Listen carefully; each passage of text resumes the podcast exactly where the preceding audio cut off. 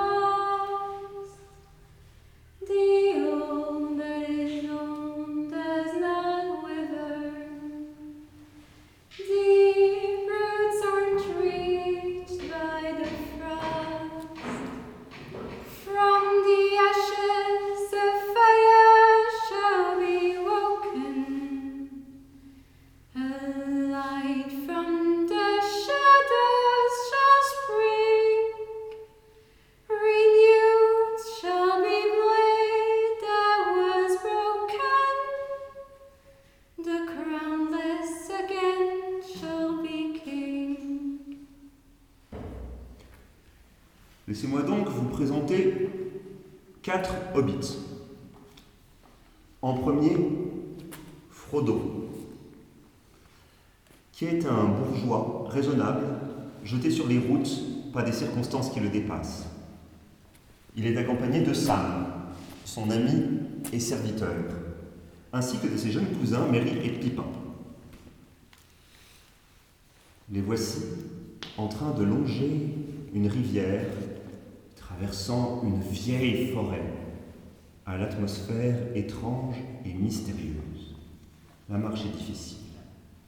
Ils sont fatigués.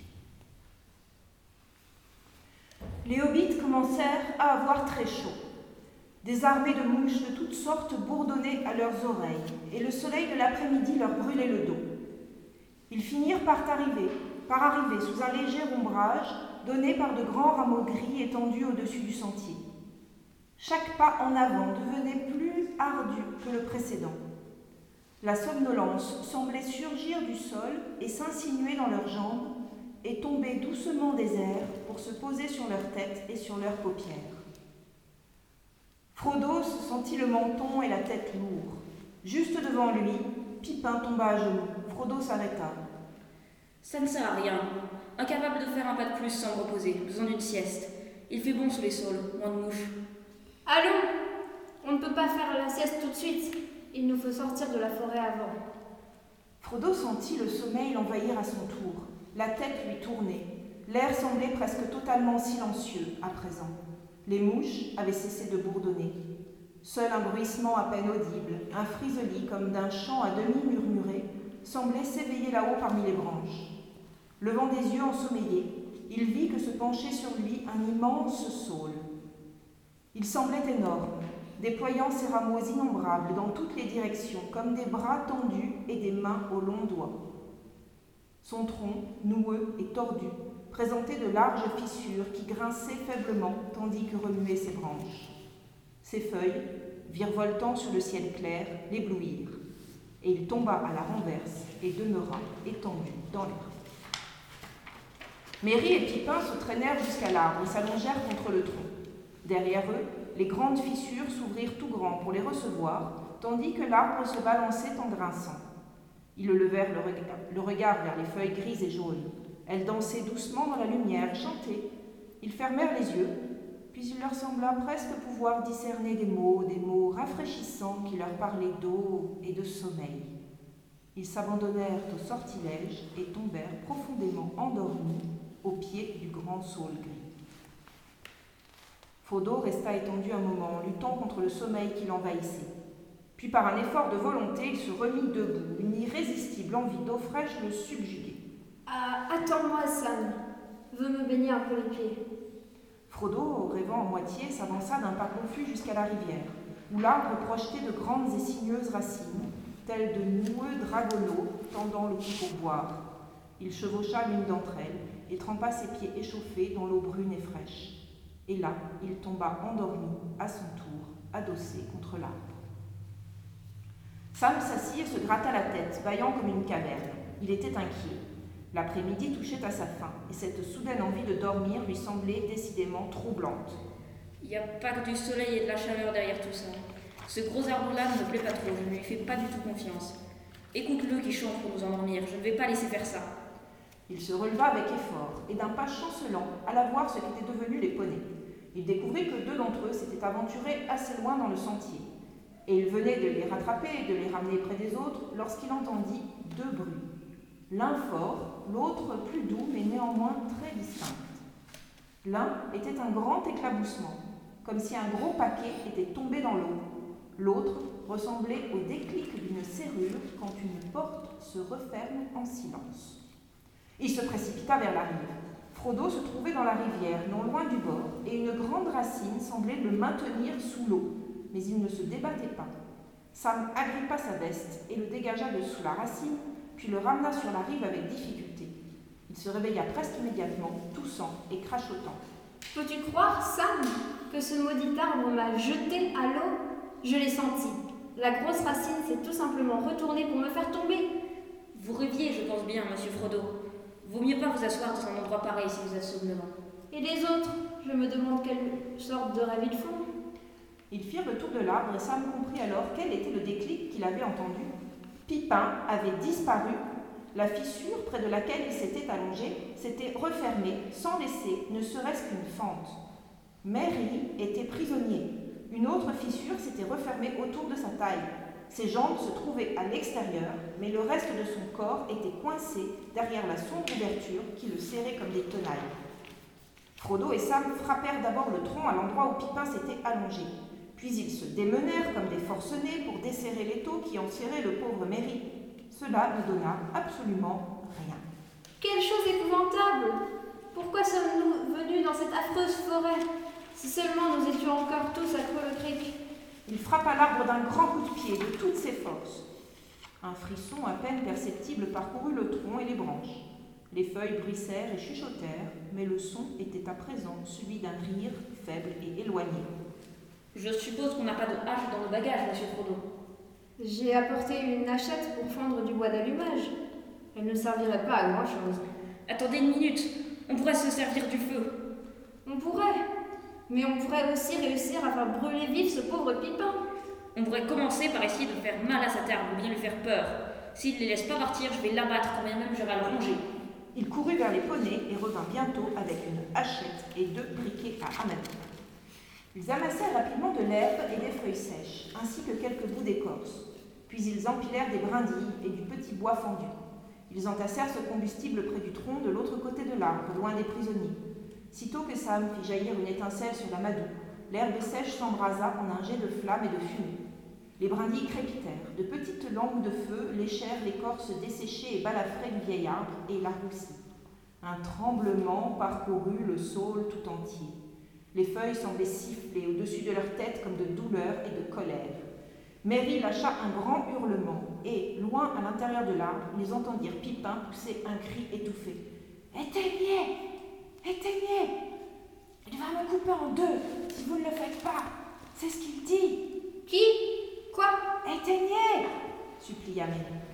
Les branches du saule se mirent à osciller, osciller violemment. Un son se fit entendre, comme si un vent s'était levé et se répandait dans les branches de tous les arbres environnants, comme s'ils avaient laissé tomber une pierre dans la quiétude ensommeillée de la vallée, suscitant des ondes de colère qui se propageaient dans toute la forêt. Sam éteignit le feu à coups de pied et piétina les étincelles. Mais Frodo, sans trop savoir pourquoi il le faisait ou ce qu'il espérait, courut dans le sentier en criant Au secours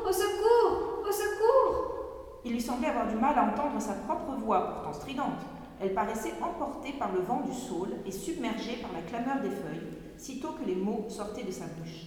Il était au désespoir, perdu et désemparé. Soudain, il s'arrêta. Il y avait une réponse, ou du moins le croyait-il. Mais elle semblait venir de derrière lui, quelque part le long du sentier vers le cœur de la forêt. Il se retourna et écouta, et n'eut bientôt plus aucun doute. Quelqu'un chantait une chanson, une voix profonde et enjouée, chantée, joyeuse, insouciante, mais les mots étaient dépourvus de sens.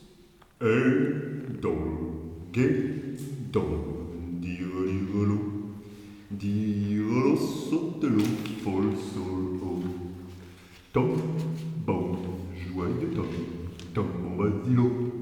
Mi-soulagés, mi-affolés par crainte d'un nouveau danger, Frodo et Sam restèrent cloués sur place. Soudain, après une longue suite de mots insensés, la, vo- la voix s'éleva, claire et forte, et entonna cette chanson. Oh oui, viens et donne, et jolie donne ma chérie. Légers vont les tourneaux et le vent étourdi. Là-bas sous la colline au dos ensoleillé, guettant là sur le seuil le soir ensommeillé. Ma belle dame attend, fille de la rivière, mince comme l'osier, l'acier plus belle que l'eau claire. Le vieux Tom Bombadil de blanc lisse d'eau chargé rentre chez lui gambade. Oh, l'entends-tu chanter Oh oui, viens gai dol, et dol, joli dol, gai ho. Bédor, oh ma bédor, oh joli bé, joli ho. Pauvre Guillaume Saul, oublie tes mauvais tours. Tom doit presser le pas, le soir suivra le jour. Tom retourne chez lui, de blanc lisse d'eau chargé. Oh oui, viens, joli dol, chanter Frodo et Sam restèrent comme saisis d'enchantement. Le vent s'essouffla. Les feuilles retombèrent, à nouveau, silencieuses sur les branches raides. Il y eut encore un éclat de chanson, puis tout à coup sautant et dansant dans le sentier. L'on vit poindre au-dessus des roseaux un vieux chapeau, bossué, à haute calotte, orné d'une longue plume bleue plantée dans le ruban. Encore un saut et un dernier bond, et l'on vit apparaître un homme, ou ce qui semblait en être un. En tout cas, il était trop gros et trop large pour être un hobbit, et s'il n'avait pas tout à fait la taille des grandes gens, il produisait assez de bruit pour en faire partie, allant à cloche-pied sur de solides jambes aux grandes bottes jaunes, et chargeant à travers les herbes et les joncs comme une vache partant s'abreuver. Il portait une veste bleue et une longue barbe brune. Ses yeux étaient d'un bleu brillant et son visage rouge pomme, parcouru de mille rides rieuse. Il portait dans ses mains, sur une grande feuille qui lui servait de plateau, un petit tas de lys d'eau blanc. Au secours Oh là, du calme.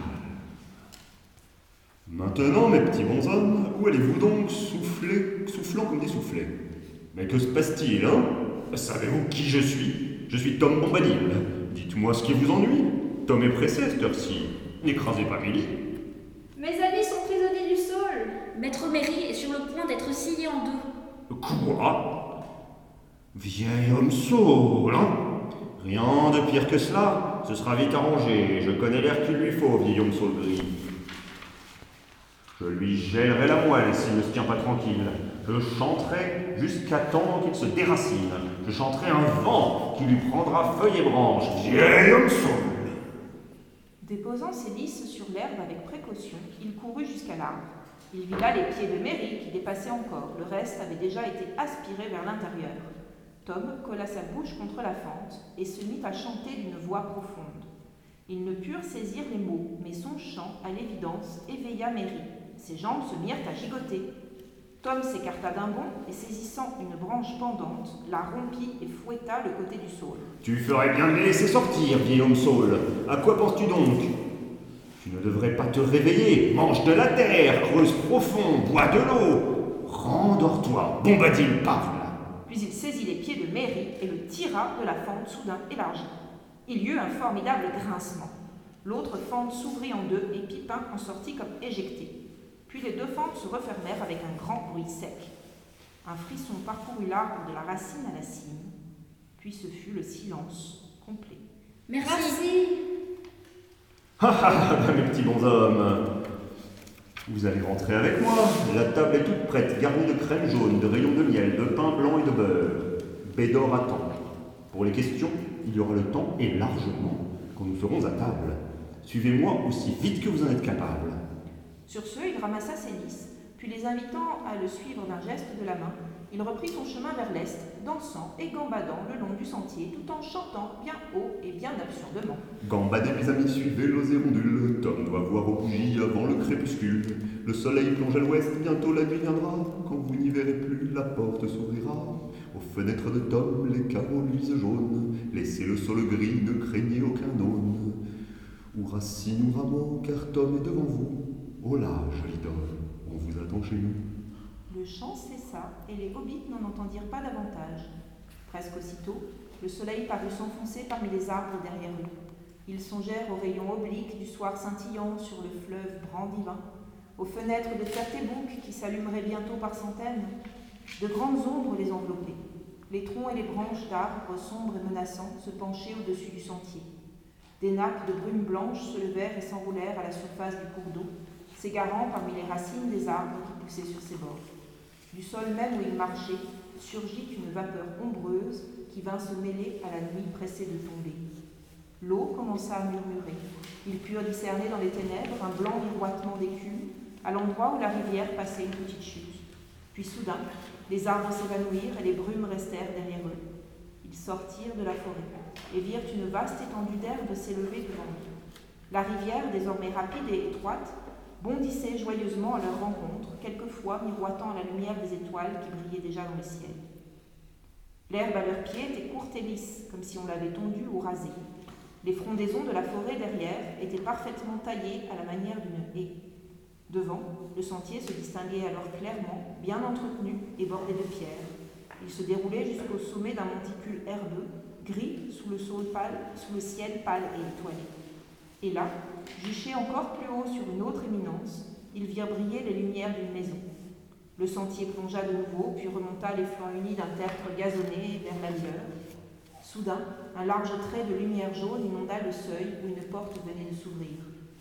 Devant eux se trouvait la maison de Tom Bombadil, en haut, en bas, à l'ombre de la colline. Derrière elle se dressait un escarpement gris et dénudé, et au-delà, les formes noires des coteaux des tertres s'élevaient de loin en loin dans la nuit de l'Est. Tous se précipitèrent en avant, les hobbits comme les poneys. Leur fatigue était déjà à moitié oubliée et toute leur crainte évaporée. Oh, et bien, Guédon Oh, et bien, Solidol, en bas des mélurons, les hobbits, les poneys, tous aiment s'amuser. Que la fête commence, tous ensemble chantons. Puis une autre voix claire, aussi jeune et ancienne que le printemps, semblable au chant d'une eau bienheureuse coulant dans la nuit depuis un matin radieux au sommet des collines, ruissela sur eux comme une pluie d'argent. Que la chanson commence. Tous ensemble chantons le soleil la lune, les étoiles, la crue, la pluie sur le bouton, la rosée sur la plume, le vent sur la colline, les fleurs sur la bruyère,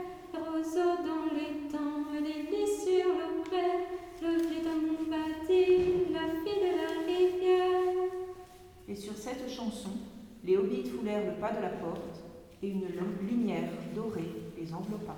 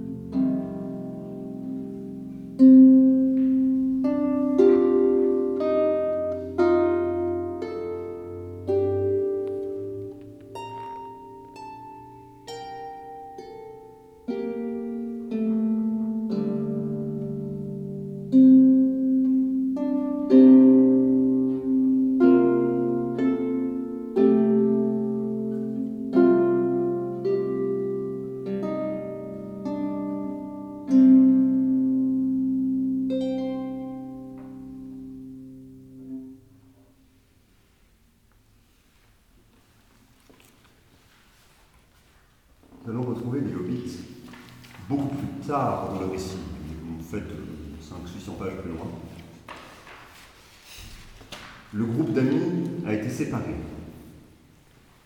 Et Mary et Pipin sont seuls.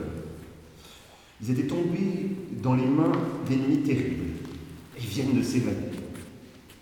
Et d'entrer pour leur échapper dans une autre forêt profonde et étrange dont ils ne connaissent encore rien. La forêt de Fangor.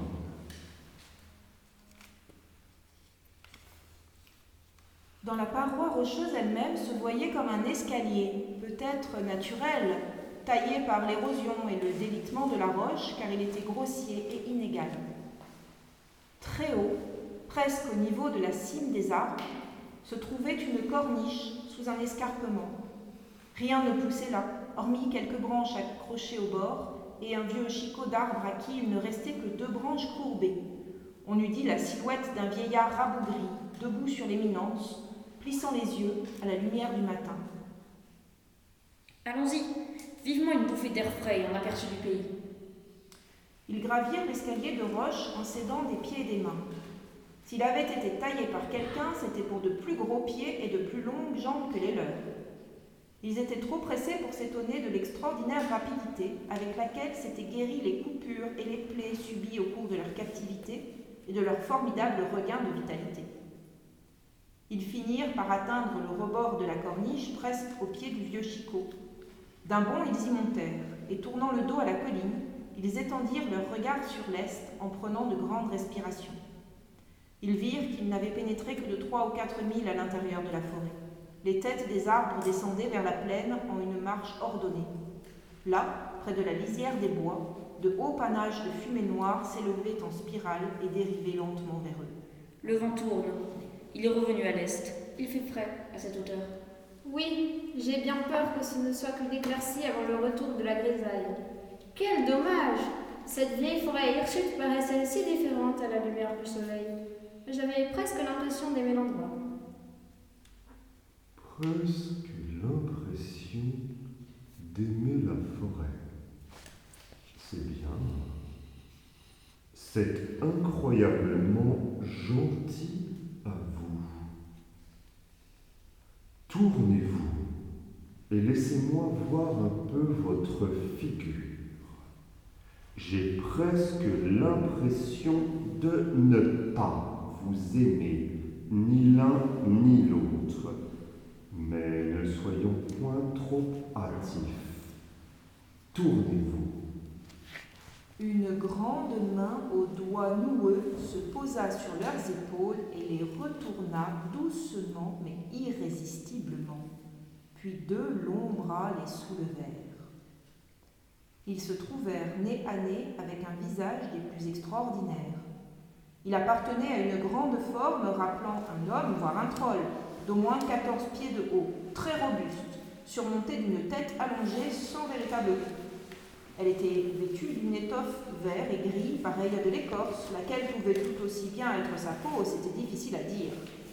Les bras se trouvaient en tout cas très proches du tronc, et ils n'étaient pas plissés, mais recouverts d'un cuir brun et lisse. Les pieds, très grands, étaient chacun dotés de sept orteils.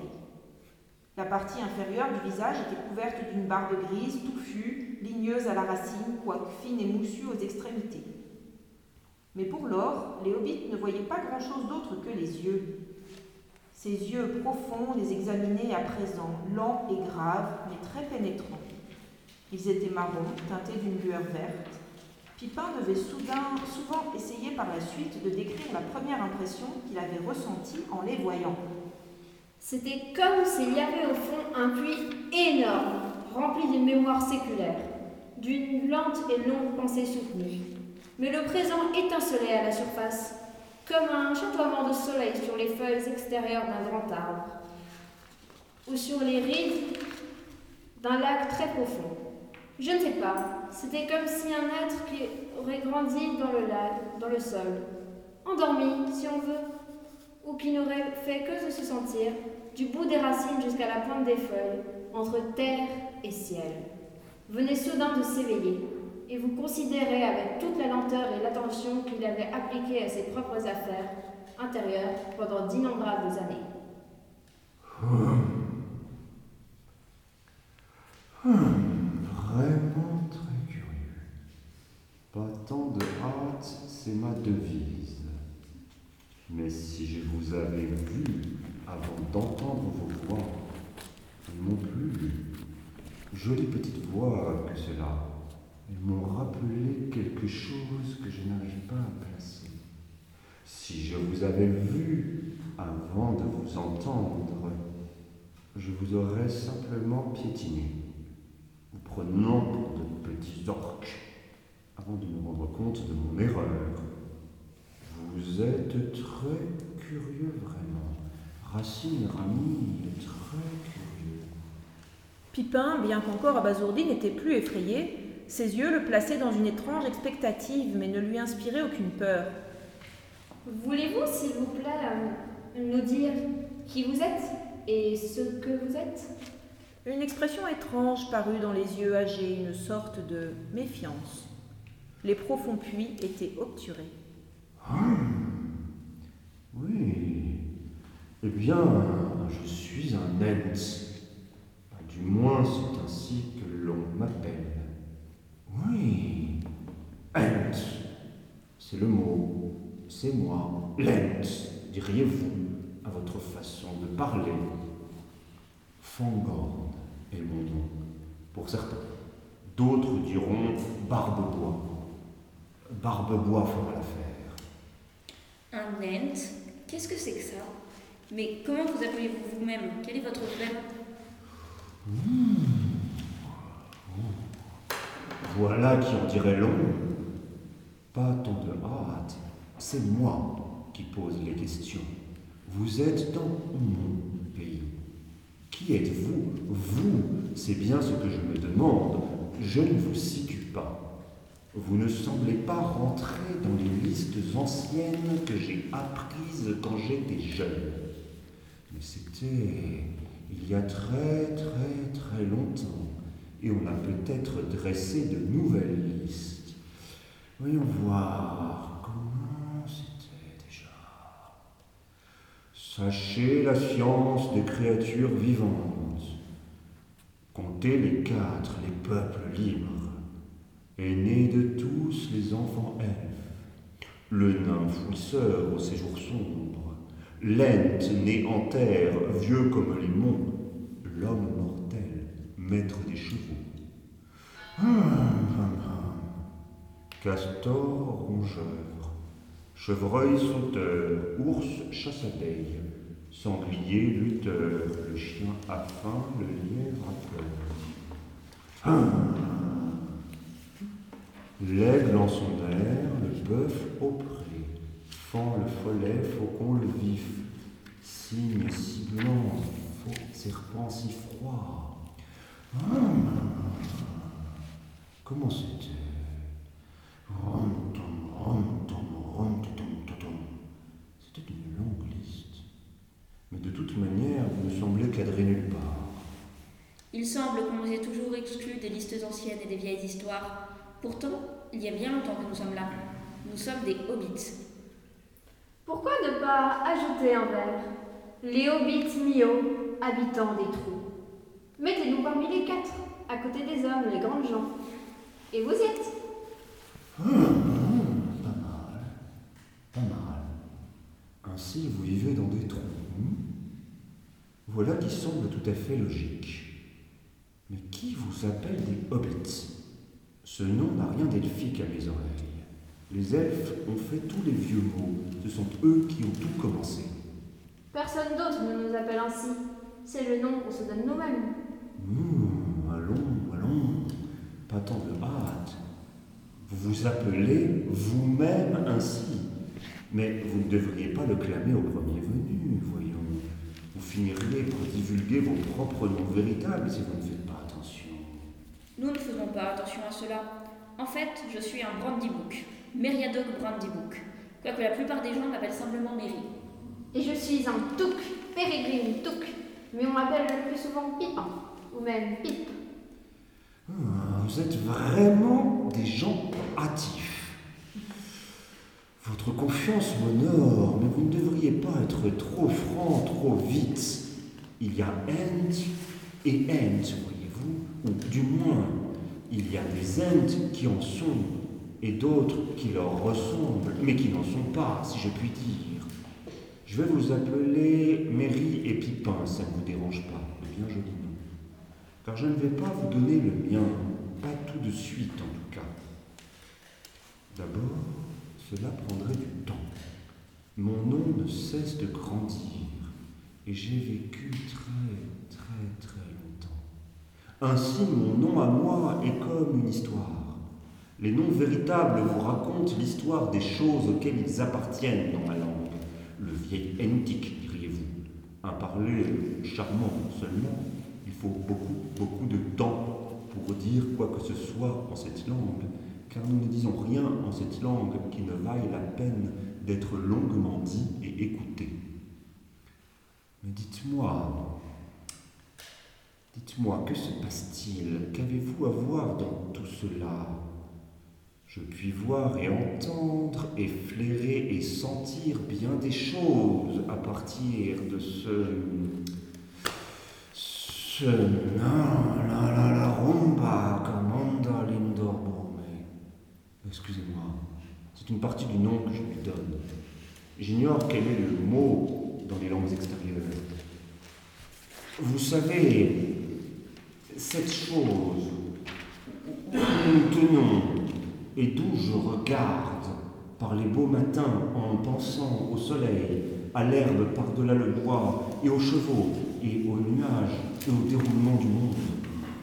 Que se passe-t-il? Que fait Gandalf? Et ses ces orques et le jeune Saruman à Zangarde J'aime recevoir des nouvelles, mais, mais pas trop vite. Hein. Il se passe énormément de choses, et même si nous voulions faire vite, ce serait long à raconter. Mais vous nous avez dit de ne pas nous hâter. Devrions-nous nous confier si vite? Trou- Trouveriez-vous cela impoli si l'on vous demandait ce que vous comptez faire de nous et de quel côté vous êtes? Et connaissiez-vous Gandalf Oui, je le connais. Le seul magicien qui se soucie vraiment des arbres. Vous savez qui il est Oui, nous le connaissions. C'était un grand ami à nous. Il était notre guide. Puis donc répondre à vos autres questions. Je ne vais rien faire de vous. Pas si vous entendez vous faire quelque chose à vous sans votre consentement. Nous pourrions faire quelque chose à nous trois. Mais je ne sais pas pour ce qui est d'être d'un côté ou de l'autre. Je suis ma propre route, mais la vôtre peut suivre la mienne pour un temps. Néanmoins, vous parlez de Maître Gandalf comme s'il figurait dans une histoire qui aurait fin, pris fin. Oui, c'est vrai. L'histoire semble se poursuivre, mais je crains que Gandalf n'en fasse plus partie. Si vous voulez en savoir davantage, nous allons tout vous raconter. Mais cela prendra du temps. Vous ne voudriez pas vous nous déposer? On pourrait s'asseoir ici, tous les trois, au soleil tant qu'il dure. Vous devez être fatigués de nous tenir en l'air. Ah, fatigué? Non, je ne suis pas fatigué. Euh, je ne me fatigue pas facilement. Et je ne m'assieds pas. Euh, je ne suis pas très euh, pliable. Mais voilà justement le soleil qui se cache. Quittons cette... Avez-vous dit comment vous l'appelez? Colline Corniche, marche Colline. Oui, c'était ça. Mais c'est un mot hâtif euh, pour une chose qui s'est trouvée ici depuis le façonnement de cette partie du monde. Peu importe, quittons-la et partons. Où irons-nous? Chez moi, ou du moins dans l'une de mes résidences. Est-ce loin? Je ne sais pas. Peut-être diriez-vous que c'est loin. Quelle importance. Eh bien, voyez-vous, nous avons perdu toutes nos affaires. Il nous reste très peu de nourriture. Mmh, inutile de vous inquiéter de cela. Je puis vous donner une boisson qui vous vaudra une verte croissance pour un long, long, long moment. Et si nous décidions de nous séparer, je puis vous déposer hors de mon pays, en quelque lieu qu'il vous plaira. Partons.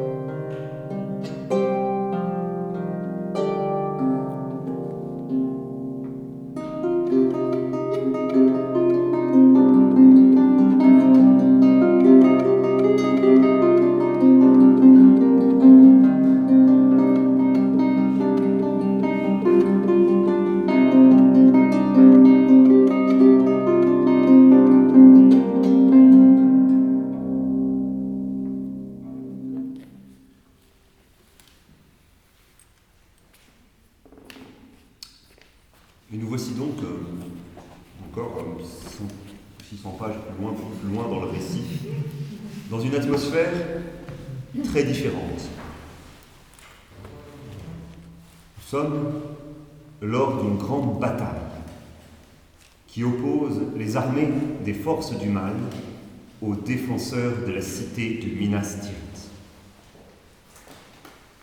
Et alors que la bataille tourne au plus mal, une armée arrive enfin en renfort, celle du peuple cavalier des Rohirrim, menée par le roi Théoden, monté sur son cheval Snowmana. Méry s'est fait l'écuyer de Théoden, chevauche aussi parmi les Rohirrim en groupe d'un jeune soldat mystérieux nommé Dernier. La charge des cavaliers Rohirrim disperse les ennemis. L'espoir revient, mais pour peu de temps. Mais voici, aux zéniths de la gloire du roi, son bouclier d'or s'assombrit soudain. La nouvelle aurore se voila dans le ciel, l'obscurité tomba autour de lui. Les chevaux se cabrèrent et hennirent, les hommes jetés à bas de la selle se traînaient sur le sol. À moi, à moi s'écria Théoden. Debout, et Orlingas, ne craignez point de ténèbres. Mais Snowmana, éperdu de terreur, se cabra, luttant contre l'air, et poussant un grand cri, il s'écrasa sur le flanc, transpercé d'une flèche noire. Le roi tomba sous lui. La grande ombre descendit comme un nuage, et voyez, c'était une créature ailée, plus grande que tout autre oiseau, si est qu'elle en fût un, et elle était nue, et ses vastes ailes étaient comme des palmures de cuir entre des doigts cornus, et elle puait. Peut-être était-ce une créature d'un monde plus ancien, un rejeton d'une espèce oubliée, qui nichant dans de froides montagnes sous la lune, avait outrepassé son époque et engendré en son air immonde cette ultime et improbable progéniture tout inclinée au mal. Et le Seigneur sombre l'avait emmenée et nourrie de chairs innommables, jusqu'à ce qu'elle surpassât toute autre créature volante. Et il l'avait offerte à son serviteur en guise de coursier. Or elle descendit sur eux, repliant ses ailes avec un croissement, puis elle se posa sur le corps de Snowmana, enfonçant ses serres et recourbant son long cou dénudé. Sur son dos se tenait une forme enveloppée de noir, vaste et menaçante. Elle portait une couronne d'acier, mais entre le cercle et le manteau ne se voyait rien d'autre qu'un sinistre reflet Dieu, le Seigneur des Nazgûl. Il avait repris les airs, appelant son coursier avant que le ciel ne s'ouvrît, et voici qu'il était revenu, semant la ruine, opposant à l'espérance le désespoir, à la victoire la mort. Il brandissait une grande masse d'armes noires. Mais Théoden n'était pas livré entièrement à son sort. Les chevaliers de sa maison gisaient morts autour de lui, ou dominés par la folie de leur coursier se trouvaient emportés au loin. Mais l'un d'eux était encore sur pied, Dernhelm, le jeune, loyal, en dépit de toute peur. Et il pleurait, car il aimait son Seigneur comme un père. Tout au long de la charge, Mary s'était tenue derrière lui sans éprouver rien de fâcheux, jusqu'à la venue de l'ombre. Alors Windfolla, dans son épouvante, les avait jetés bas et courait éperdu sur la plaine. Mary rampait à quatre pattes comme une bête égarée, et son horreur était telle qu'il ne voyait plus. Il eut envie de vomir. Serviteur du roi, serviteur du roi, tu dois rester près de lui. Vous serez pour moi comme un père à Tuki. Mais sa volonté ne répondait pas, et son corps tremblait. Il n'osait pas ouvrir les yeux ni relever la tête. C'est alors que des ténèbres de son esprit, il crut entendre parler d'Eren. Mais sa voix lui semblait étrange à présent. Il lui rappelait une autre voix qu'il avait connue. Arrière, ville seigneur de la Charogne, laisse les morts en paix. Ne t'interpose pas entre le Nazgûl et sa proie, ou il te tuera à ton tour. Il ne te tuera pas à ton tour. Il t'emmènera aux maisons de lamentation, au-delà de toutes ténèbres, où ta chair sera dévorée et ton esprit desséché, mis à nu devant l'œil sans paupières. Fais ce que tu veux, mais je ferai tout pour l'entraver si je peux. M'entraver, moi, pauvre fou. Aucun homme vivant ne le peut. Mary perçut alors de tous les sons entendus en cette heure le plus étrange. Il semblait que Dernhelm riait, et sa voix claire était comme un tintement d'acier. Je suis en vie, mais non un homme. Tu as devant toi une femme. Je suis Éowyn, fille d'Éomund. Tu te dresses entre moi et mon seigneur et parent. Va-t'en si tu n'es pas immortel, car, vivant, mort-vivant, je te frapperai si tu le touches. La créature ailée cria après elle, mais le spectre de l'anneau ne fit aucune réponse. Il se tint silencieux comme soudain assailli d'un doute. Pendant un instant, la plus totale stupéfaction eut raison de la peur de Mary. Il ouvrit les yeux et constata que sa vue n'était plus obscurcie. La grande créature était ramassée à quelques pas de lui. Tout semblait noir autour d'elle, et le seigneur des Nazgûl se dressait au-dessus, telle une ombre de désespoir. Un peu à gauche, leur faisant face, se tenait celle qu'il avait appelée Dernhelm. Mais le haume du secret était tombé de son front, et sa claire chevelure, délivrée de ses liens, versait un chatoiement d'or pâle sur ses épaules. Ses yeux d'un gris de mer étaient durs et implacables, pourtant des larmes coulaient sur sa joue. Une épée lui visait dans sa main, et son bouclier était levé contre l'horreur, l'horreur des yeux de son ennemi. C'était Éowyn, et en même temps Derhelm. Car Mary revit en un éclair le visage qu'il avait remarqué au départ de Dunhart, le visage d'un désespéré partant en quête de la mort. Son cœur s'emplit de pitié, d'émerveillement aussi. Et soudain s'éveilla en lui le lent courage de son espèce. Il serra le poing. Elle ne devait pas mourir, si belle, si désespérée, du moins pas seule, sans assistance. La face de leur ennemi n'était pas tournée vers lui, mais il osait à peine bouger, craignant que le regard mortel ne se portât sur lui. Lentement, il se traîna sur le côté. Mais le noir capitaine, son doute et sa malveillance tout entier dirigés vers la femme devant lui, ne fit pas plus attention à lui qu'à un ver rampant dans la boue. Soudain, la grande créature battit de ses horribles ailes qui dégagèrent un vent fétide. D'un bond, elle s'éleva dans l'air et avec un cri strident se jeta sur Éowyn à grands coups de bec et de serre. Mais toujours Éowyn restait impassible. Fille des Rohirrim, enfant des rois, mince comme un fil d'épée, belle mais terrible, elle porta un coup rapide, sûr et mortel. Sa lame trancha le cou tendu et la tête tomba comme une pierre.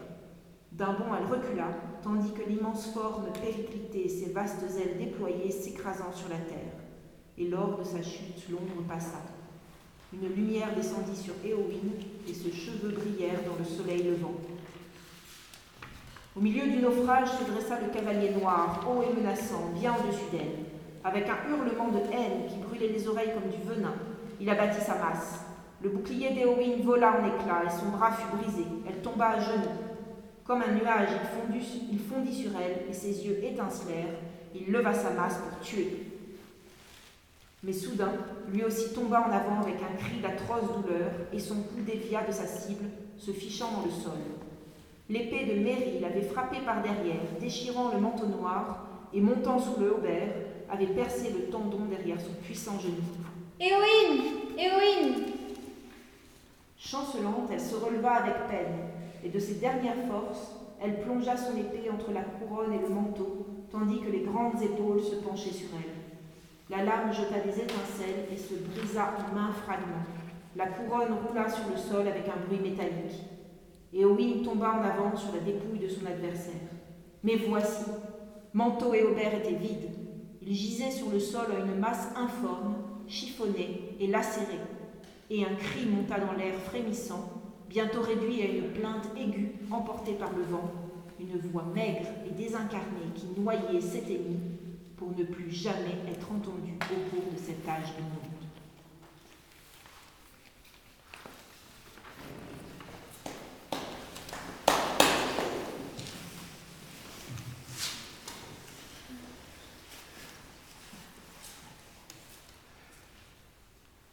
Après de nombreuses autres aventures, le Seigneur des Anneaux se terminera par les retrouvailles des quatre hobbits séparés.